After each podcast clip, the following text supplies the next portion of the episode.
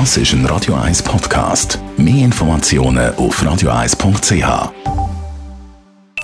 Die Morgenkolumne auf Radio 1 präsentiert vom Grand Casino Baden. Grand Casino Baden.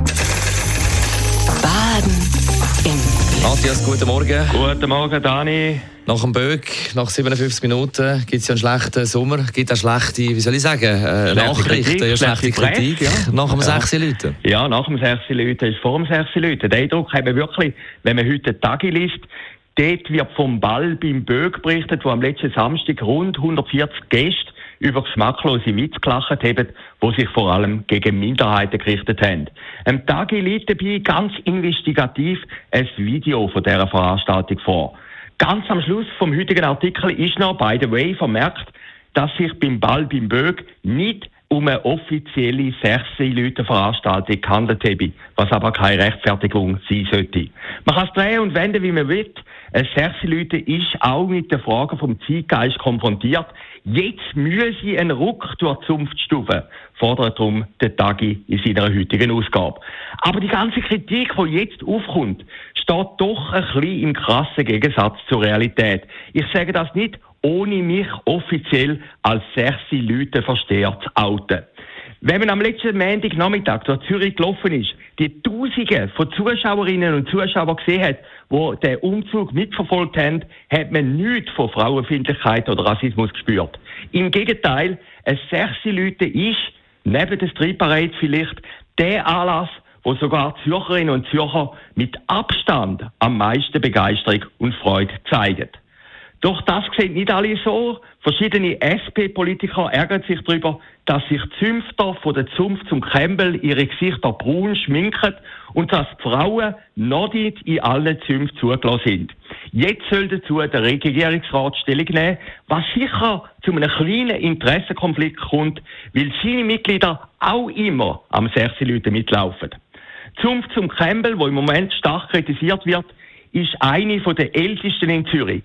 Sie ist bereits 1336 gegründet worden. Das berühmteste Mitglied ist der Bürgermeister Hans Waldmann, der später geköpft worden ist.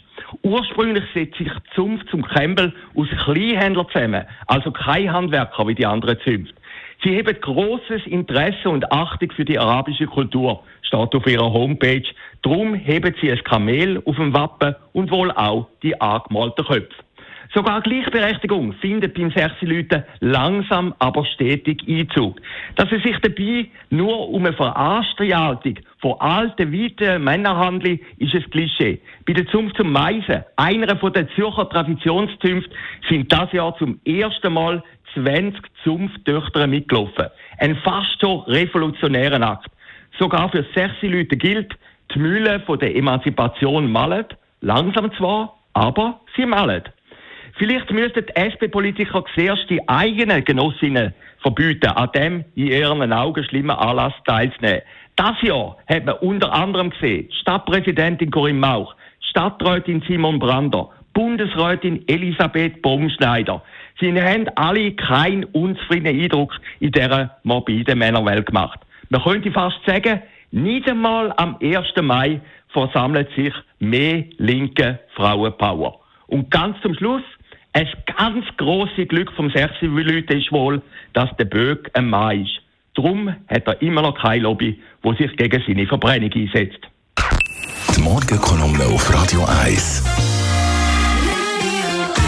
Der persönliche Verleger und Chefredakteur Matthias Ackeret ist das gewesen. Heute Abend wieder zu hören in der Sendung zusammen mit dem Mark Jäcki Shortlist nach der 6 News und alles jederzeit zum Nachlesen auf radio1.ch.